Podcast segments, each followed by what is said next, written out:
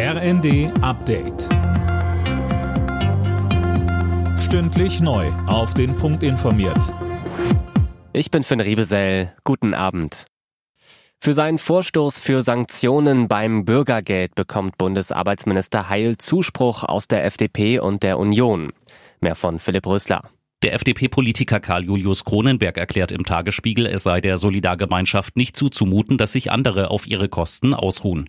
Stefan Stracke, Sozialexperte der Union, sagte den Funke-Zeitungen, wer sich aus Bequemlichkeit jedem Job verweigert, dürfe nicht darauf zählen, dass ihn die Gemeinschaft finanziell unterstützt.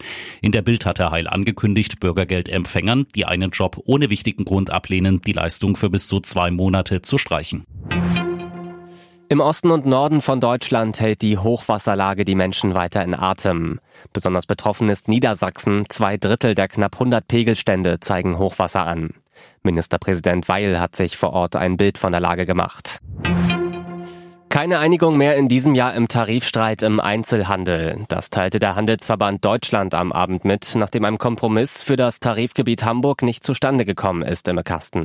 Ja, und eine Lösung für Hamburg hätte eigentlich als Vorbild für die anderen Tarifgebiete gelten sollen. Vom HDI hieß es, das Ganze sei nun an den überhöhten Vorstellungen der Gewerkschaft Verdi gescheitert.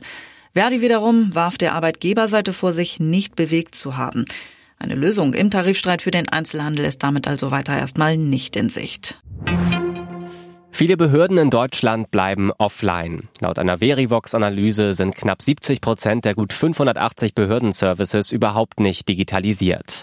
Das große Problem, wegen der Bürokratie fehlt es an einheitlichen Lösungen auf Basis standardisierter Software, heißt es vom Vergleichsportal.